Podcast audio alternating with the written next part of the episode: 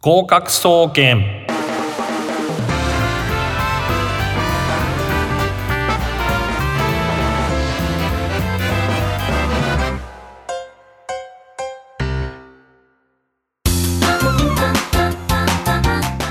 皆さんこんばんは。合格総合研究所略して合格総研所長兼パーソナリティの渡辺敦です。毎週火曜日19時調布 FM83.8 よりお届けしております。この番組は大学受験をはじめとして目標に向かって頑張っているそんなリスナーの皆さんを応援する学習応援型バラエティ番組です。スマホタブレットパソコンからはリスラジというアプリをダウンロードしていただきますと全国どこからでも聞けますのでぜひダウンロードしてください。さて本日は10月15日。10月も半分まで来ました、えー、ちなみにですねパーソナリティ私渡辺の誕生日は10月18日です。ありがとうございます。あと3日です。誕生日プレゼントは1年365日24時間受け付けております。と毎年言っていて誰にももらってませんけれどもまああのだんだんですね寒くなってきます。で受験生の皆さんは、えー、まあ頑張って勉強してるかと思いますけれども今日はですね、えー、大学受験の先大学卒業後にどんなことがあるのかということについて、えー、スペシャルゲストをお招きしております。えー、今回のスペシャルゲストは株式会社イグゼクティブジャパンの北元弘さんです。北さんよろしくお願いします。よろしくどうも。ということで北さんにはこれからですね、えー、まあさまざまな、えー経歴をお持ちの方であの東京大学の大学院で、えー、一緒に学んだ中なんですけれども、えー、で、えー、まあいろいろなお話をこれから伺っていきたいと思います。お楽しみに。それでは合格総研スタートです。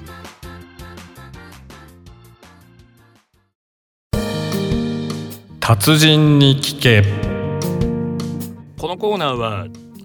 さまざまな分野のプロフェッショナルの方々にスタジオにお越しいただいてお話をいろいろ伺っていくコーナーです。オープニングでも、えー、紹介させていただきました通り本日はですね、えー、株式会社エグゼクティブジャパンの北元弘さんにスペシャルゲストとしてお越しいただいております。北さんそれではよろしくお願いしますよろしくお願いしますまずですねちょっとあのリスナーの方々にちょっと、えー、まあ経営されてるということですね会社を、そのエグゼクティブジャパンっていうのがどんな業務に取り組んでいるのかを簡単にちょっとお話しいただきたいんです簡単に言いますとね、はい、海外の高等教育プログラムを日本に引用して、はい、そこで運営をすることを許可されたいわゆるマルティナショナルな、はい、あのブラあの学位を提供できるえー、いわゆる教育プロバイダーですね。教育プロバイダー、うん、こういうのはところこないんです日本にほとんどね。あんまりないですね、うん、つまり北さんが運営している会社が、まあ、その海外の大学のプログラムっていったものを日本で導入する権利を持ってきて。輸入をしてる。輸入をして。そして運営をしてるその日本での運営をして彼らが海外学位をちゃんと取得するまでをサポートするそういうことですね、つまり例えば英国がそういうのは得意なんですがこれ高等教育の、い、わゆるあのプロ program mobility っていう言い方をしてるんですけどね。 pro gram mobility、これは OECD とか GATS に見れ調べるとちゃんと出てるんです。いわゆる国境を越える高等教育っていう、まあ、 transnational higher education とかね、 cross-border higher education って言い方をしてるのはネットでいけば出てきますが、まあ一つは人が移動するこれ留学ですよね、二つは教育機関が移動してくる。これは例えばアメリカの,、あのいわゆるテンプル大学なんかそうですね。テンプル大学日本日本校っていう、はい、実はイギリスはそういうことやるとお金がかかるから やらない。輸出をするわけです。さすがですね、ね、イギリス。そうするとですね、はい、イギリスに行かなくてイギリスの qualification、まあ、いわゆるそういう教育を受けている人が世界で70万人いるわけです。イギリスのその大学高等教育。をデリバリーまあそれを受けてる、まあ、オンラインも含めて受けてる人が世界で70万人いる70万人ってすごい大きい。イギリスに行かないんですね。はいはい。それで取れてる。そのうちまあアジアが30万人とね。アジア30万人なんですね。それで最も多いのがマレーシアの7万4千人。マレーシアが7万4千人。中国7万人中国ドラマに、うん、とあとブラブラブラって来てるわけですね。日本人は学校でいうと土地があって運動場があって、はいはい、ビルがあってそこになんか集うのは学校だと思ってるけどとんでもない間違いで、はいはい、えー、そういうふうに教育プログラムを輸入するという発想ね、はい、私が20年前にイギリスの、まあ、ウェールズ大を日本に導入したのが私にとって最初なんですけど、はいはい、今5年前にもう一度始めまして今4個か5個やってますね。あなるほど、ね、だんだんそういう数勢になってきてるということです。はいえーまあ、どういう内容なのかって言いますと、まあ、その学校で用地を借りて、まあ、実際の校舎を借りて先生を用意してプログラムを提供するんじゃなくてもうあらかじめしっかりしている学位を取れるプログラムを北さんの方が取捨選択して選別してでそれを日本に導入して、えー、日本人学生をそこで育てて学位の取るまでのサポートをすると。そういうことですね。はい。まあ、もちろん全あの大学が OK するわけではない。大体イギリスはえー、まあいろんな調査にもよるんですけど、はい、7割近くの大学はそういうエクスポーティングやってるわけですよね。一番やりやすいんです。イギリスがそういう関係です。から一番深い関係は香港ですね。香港は世界の大学のえー、輸入プログラム約1100プログラム輸入してる。1100プログラム。そのうち半分がイギリスうんうん、えー、マレーシアシンガポールベトナムも同じですね、はいはい、ですからイギリスのプログラムっていうのは非常にあの質が高いし、うんうん、品質管理もいいので、うんうん、それをまあ提携しているので、うんうん、まあ、最初私は香港と提携して入れたんですけどね、はいはい、えー、まあ、20年前は直接イギリスでやったんですが、えー、えー、今やっているやり方はもう独自に、えー、そのプロバイダーとしてイギリスおよび、えー、ポーランドおよびアジアおよびその他の国を提携してやってる でますますその、M ね、MBA っていうのは当たり前になってきてるので、はいはい、さらにはドクターコースも入れてるということですね。はい、MBA っていうのは、まあ、北さんも著書がありますけれども最近いろいろな日本の経営学の大学院なんかも MBA 経営管理英語修士号とかマスターのビジネスアドミニストレーションの略なんですけれども、まあ、これちょっと誤解が結構多いと思うんですがたくさんありますね、えー、ちょっとまあ23個ぐらいどんな誤解があるのかっていうのをかいつまんで話していただこうとまずね雑誌新聞見るとね、はい、MB は括弧経営学修士って書いてるじゃないですか。はいはいはい、じゃああのもうもうおいおいぼれたおじいさんがやってるね 修士コースで、まあ、経営学の歴史を教えてる、はい、コースそこを修了したら経営学の修士なんでしょ、うんうん、ビジネススクールじゃないじゃないですか。はいはい、で、まあ、 Master of Science の世界とね、うんうん、 Master of Administration の世界があってこれはあの後者の方が MBA なわけ、はいはい、つまり general management career development course なんですよ、はい、研究家課程ではないんですよね、うんうん、だからいろんな理論を組み立てていやあの理論上は正しかったんだけどこんな人は使い物にならないわけですよ、うんうん、ジェネラルマネジメント、うん、つまりそうですねあのオートバイに乗ることを知っててちゃんとオートバイが運転できる人、はい。えー、オートバイの乗り方はものすごく知ってるんだけどオートバイに乗れない人じゃないわけですよね。うん、なるほどね、えー、車で言うとですね、はい、うんエンジンは詳しくなくても運転できますよね。うんうん、だけどエンジンとかそういうものを総合して、まあ、運転の仕方さえ知ってれば、はい、何かを目的に、えー、自自動車を運転するわけですよね。はい、これがジェネラルマネジメントね。はい、だから一つの分野を詳しく例えばファイナンスが詳しいというのはマスター・オブ・サイエンスにまあ、いわゆるファイナンスファイナンスとか。これ大きな違いがある、はい。うんうん、つの違いは2つ目はですね、はい、日本の大学は、まあ、ある意味多くまやかしですね。まやかし、まあ、ちょっと言葉がね あの、まあ、あんまり失礼なんだけどね、いいまあ、まず文科省がやってるね、はい、あのまあ、学位認証してるんですけど、はいはい、ここに外国の学位というものは存在しないわけね。うん。うんまして MBA というのはこの間大学の人に聞いたら MBA は文科省がまだこれは何何なのかということをね、うんうん、まだ考えてるとかっつってね、うんうん、概念すらない担当部署もない、うんうん、学位の認証機関でもないわけ品相証でもないわけですね。うんはい、それなのにまああのわけのわからないまあなんていうんですか法科大学院まず作りましたね。はいでまあ、大破産じゃないですか、はいはい、責任持たないとね。今度はあのー、KKMOT 系ね。これビジネス .MOT って言い方してるんですよ。ね、MBA じゃないんですよ、はい、ビジネス .MOT、はい、つまり MOT 系の工業系の大学院とビジネス系の合体して、はい、約31個今30個かな、うん、えー、あのまあ、いわゆる何々かっこ専門職かっこ閉じるっていうのは正式な学院ね、はいはい、その中の約20校がまあ経営系なのね、うんそうするとね、まあ、例えば経営学修士確保専門職確保閉じっていうのがあるとするとですね、はい。えー、これは文科省の正式な学位ですね、うん。うん、経歴にそういうふうに書かなきゃいけないのに、はい、どういうわけか各学校が MBA が取れる、うんうん、何々大学 MBA とかって言ってね、はい、ではその MBA ってどこが認証したんですか？品質保証はないわけです、うん、なるほど。文科省に聞いてください。うち知りませんから、ね、で知らない人はですね、はいはい、あ有名校、まあ、はい、申し訳ないあの一橋筑波、はい、あなんだグロービス九州大学ブラブラあるわけですね、はいはい。えー、みんなあの京都大学もそうですね、はい。えー、だと思ってでも自称 MBA です。えー、っとですねちょっとまああの基礎知識がないリスナーにはちょっと厳しかったと思うんですけれどもまずはですねあの高等教育大学大学院の数勢としては、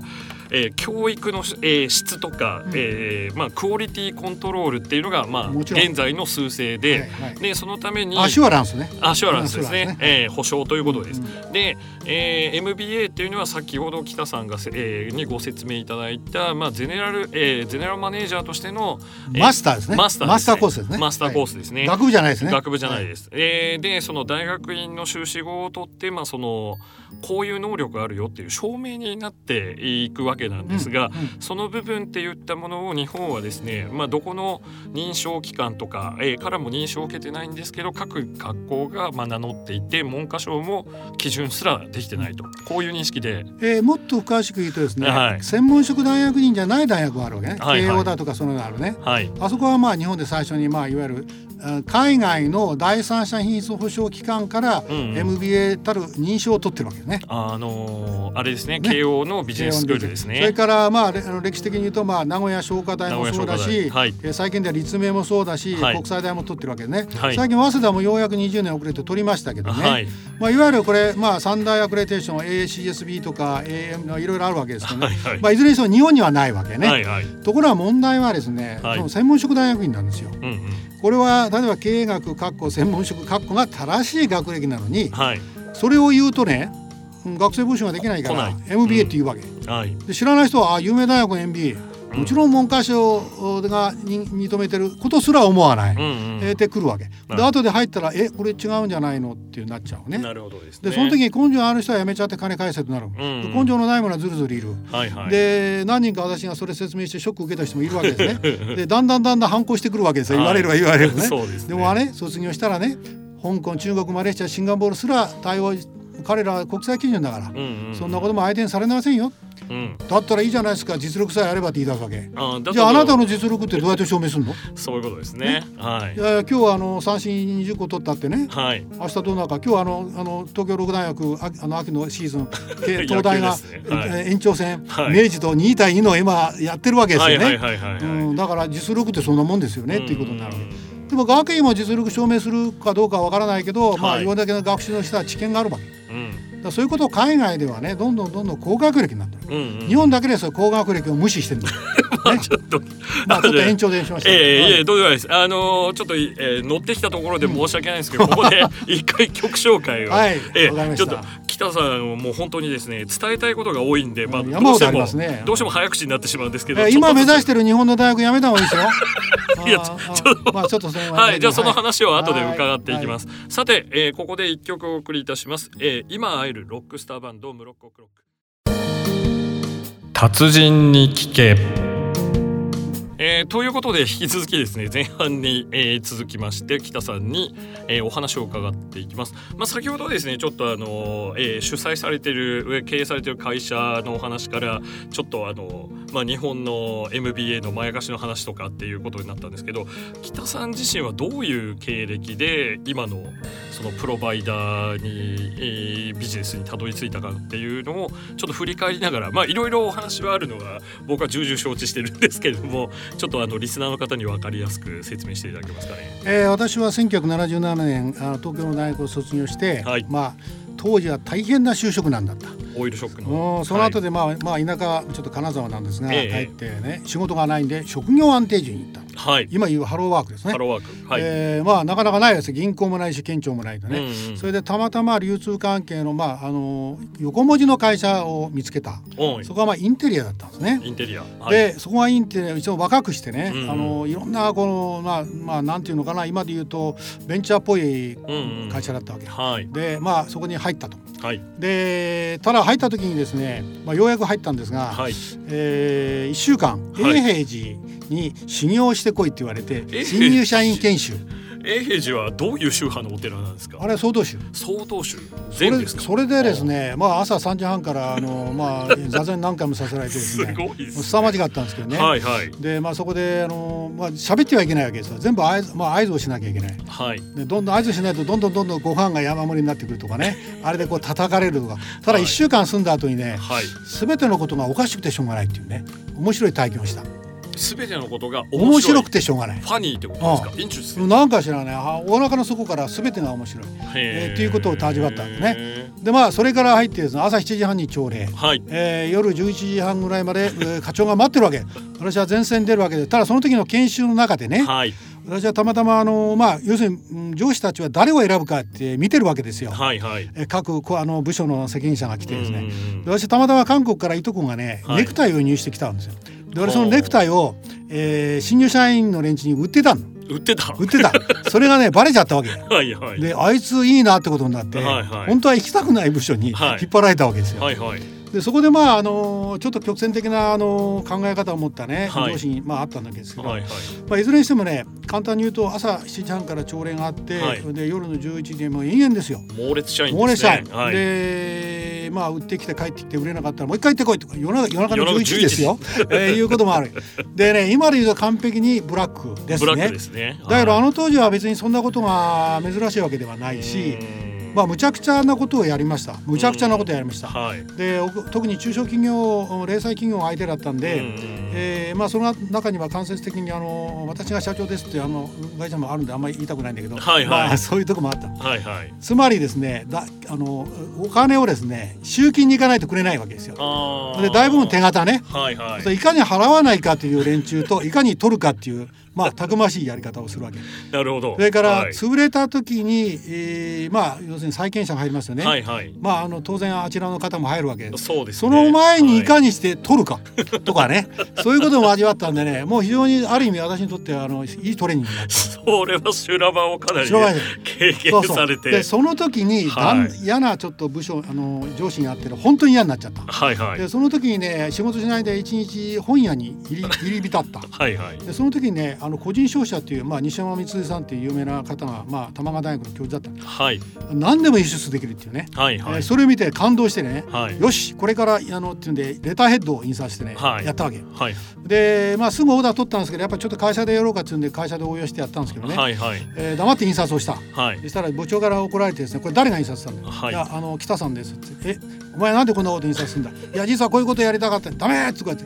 でもこれ印刷したじゃないですかもったいない、はい、だからやりますってねやって。で結局最初にフィジーとか台湾とかあといろんなところにまあオーダー取ったんですね、はいはいはい、で会社の中でやる羽目になっちゃったということでねなんか一の間近海外事業部の責任者。あ企業内ベンチャーの走りみたいな感じですね。でもこの部屋使ってはいけませんよ。経費になりませんよね。どうしたかっていうと経理に行ってですねあの当時あのえー、切ってあるじゃないですか。はいはい。あれ取ってきて、はい、郵便物でああのか換金したりとか。そうそう換金っていうかまあ要するに郵便サンプル出すわけね。出して、そう。はいはいはい。そのうちまあ少しずつ決まってきたんでまあたまたま上司がね、はい、まあ応援してくれたと。でいつまでもこんなことやってああとフランスとやりたいやり取りしたんですかね。はいはい。えー、フランスとやり取りして大企業なんですけどね、まあ当時まあまあメールがないからなんか打ったテレックスかなんかだったらね。でしょうね。だからそんな会社知らないっていうわけですよ。はい。だからそうあそうですか。では あなた大きな注文を失いますよって返事したら。飛んできたわけね。はいはいはい、でそれで買って独占販売権をまあ最終的に取ったんですね。あ素晴らしいでその後ねどうもこんなことやっててもね、はい、日本流だと、うんうん、やっぱりたまたま週刊誌で見たんですよ。MBA っていうものあるってあなるほどこれすごいなってね、うんうん、よし俺も MBA 取ろうというんでね、はい、で当時誰もそんなこと知らないじゃないですか、はいはい、大企業で派遣やってたけど、今には誰も知らない、うん、それで私それ目指すことにしてまずいろいろ探したけどアメリカ行くにはその2年間やっぱ2000万ぐらいかかりますね。うんうん、でしょうがないんでいろいろ探したら、まあ、フランスがあったわけです。はいはい、でフランスはご存知かどうかわかんないけど、あまあ、ちょっと長くなるから、まあ後にしますかね、えー、えー、いわゆる大学というのは一般教育なんですね、はいはい。えー、よく言うソルボンヌとかって一般教育、うん、エリートは大学行かない。行かないいわゆるグランゼコールですね。グランゼコールっていうそういうですね。といわゆるそのなんていうんですか大学校みたいなものなんですけど省庁とくっついてるというそうそうそう、はい、もう学歴階級社会のトップですね。そうフランスはそういうとこです。ここに行かないと人ではないんですね、はい、えー、ということでたまたまそこの最初の学校土木学校を見つけてですね。土木学校って言ったらあのコンザ商船ええゴゴンさんはゴンはね民。鉱山鉱山。鉱山で鉱山と土木と、はい、ポリテクが3つ仲いいんですね。はいはいでもう一つエナがくっつくと、フランス大企業200社のうちの75%の役員がこの3つの学校。そうなんです。フランスはそういう超学歴社会なんです、ね、誰も知らないね、はい、誰も知らない、ね、だからショーン・ケイがパリ大学って言ったでしょ、うん、あれはずっこけですよね。ずっこけですね。ソルボンヌとかパリを歌う人っていうのは素人ですね。だからすぐバレちゃうね、はい、すぐバレちゃう。でそこでまあ私は留学した、うん、うん、まあお金もなかった、はい、だけどまあお金がどういうわけか集まった、はい、それでまあ行ってまあ、ちょっとこれから学生を起こしたわけですね、はい、学長を休断したと、はい、でまあ、そのまま3年間で、まあ、最終的には副学長になって、まあ、副学長にならあの学長補佐官か、はい、なったんですね、それで日本帰らなきゃいけないっていうんでえー、まあなんとか職を見つけてですねい。わゆるフランスの、まあなんていうの人材会社ですね派遣会社ね、はいはい、当時世界ナンバー2だったところがあるわけです、はい、まあ、そこの日本の支社長になった、はい、えー、それで1年ぐらいやってたんですけどあまりにバカらしくなっちゃってバカらし,、えー、バカらしくなっちゃってちょっとスイス系のね会社に移ってそこで営業本部長、まあ、5年ぐらいやった。5年、はい、えー、それもちょっとね揉めた。揉めた。でたまたまこれ人生で揉めるっていうのはね早く行きなさいよっていう多分示唆かもしれない、はい、皆さん覚えておいてくださいよ、はいはい、問題が起こったらね次移動しなさいって示唆ですよ、ね、はい私はその時抵抗しようと思ったけどまあやめようと思ってやめた、うんうん、その時にたまたまねイギリスのウェールズ大学と関わりのある人が、うん、MBA 作ってくれないか日本に進出したいって言ってると。今これは関わりだった。そうなんですね。そそこで私はもう1年間苦労してやったんだけど向こうとまあ折衝しながら何度か落とされてまあもう首のしみ合いぐらいのね、はいはい、音源会やったんだけど最終的にはなんとか取ったと。はい、それで2002年に、えー、学生を日本で募集して、まあ、スタートしたと。はい、まあ、それで5年ぐらいやってたんだけど、はい、まあ、その後まあちょっと事情があって辞めちゃって、はい、えー、まああのー、なんですか欧州委員会のね、はい、関連実は組織があって、はい。まあ、そこに入ってえー、ヨーロッパの EU の、まあ、いわゆるマネージャーの教育担当をやってた、うんね、うん。うん、そこでいろんなことをまあ覚えた後に、まあ、ちょっと北欧系のコンサルをやってもう一回自分の能力がある自分のこの仕事に 戻ったということでその前に実はね東大を受けた時はまあ、うん、渡辺さん言ったかもしれないけど、はいはい、えー、面接があったわけですよ。はいはいあなたはすごい経歴ですねって言ったけど、はい、えー、これに引っかかっちゃいけないと思ったね。そうですね。はい。そうです。私の経歴はすごいです。あなたたちは逆らしても無理です。で、ここで言っちゃったらアウトなんですね。でも私はなんでここに来たかと思いますか。はい、私はね体験で体験をやってきたと。はい。体験じゃないんですよね。そういうあのなんていうか自称科学したいと。うんうん。言ったら彼らの顔がニヤッと笑った、はい、あこれは落とし文句だなと思ってね。やっぱりうまく合格したなと、うん、いうことね、ねはい、これを言わなかったらいけなかった、まあ、たまたまその時のね、あのー、主任教授が独特の深い方だったんでね。そうですね、えー、まあ、ラッキーだったこともあるんですけどね、うん。まあ、そこで、まあまあ、東大行くことになって、はい。えー、誰も発言しない、うん。うん、私だけが発言してた、はい。えー、中にはあのこのじ表現間違ってますよって言ったりね、えー、人文人文科学っていう人がいた、はい、人文は科学じゃないじゃないですか、はい、ヒューマニティだ、はい、そうです、ね、そういうことでねすごく嫌われちゃってですね、はい、もう絶対博士課程には進めてくれないと、まあ、まあ、いうこともあった。えその話はじゃあちょっと次回以降やっていただきたいと思います、ということで今の仕事をやってると。こういうことですね。なるほどですね、うん、もうちょっと整理ができないぐらいのあの遍歴なのですけれども、まあ、イラクのねサダム・フセインのね物件を乗り込んで取りに行った時も面白い話がある、はい、じゃあまたそれも。やっぱりブラック企業で鍛えられないとねああいうことできないなとね。という名言が出たところで、はい、続きは来週です、はい、はい、楽しみにしておいてください。以上達人に聞けのコーナーでした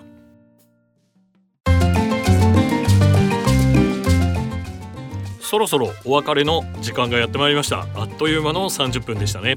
さて合格総研ではお便りを募集しております。受験の悩みや相談各コーナーで取り上げてほしいことや番組の感想などどしどし送ってください。宛先を申し上げます。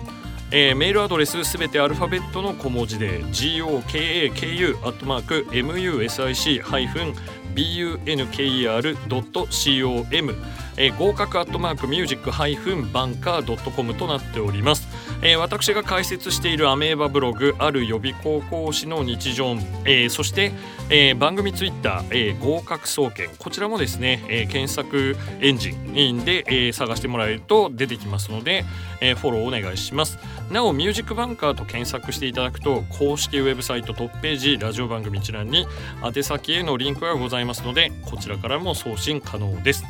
というわけで今週はここまでです。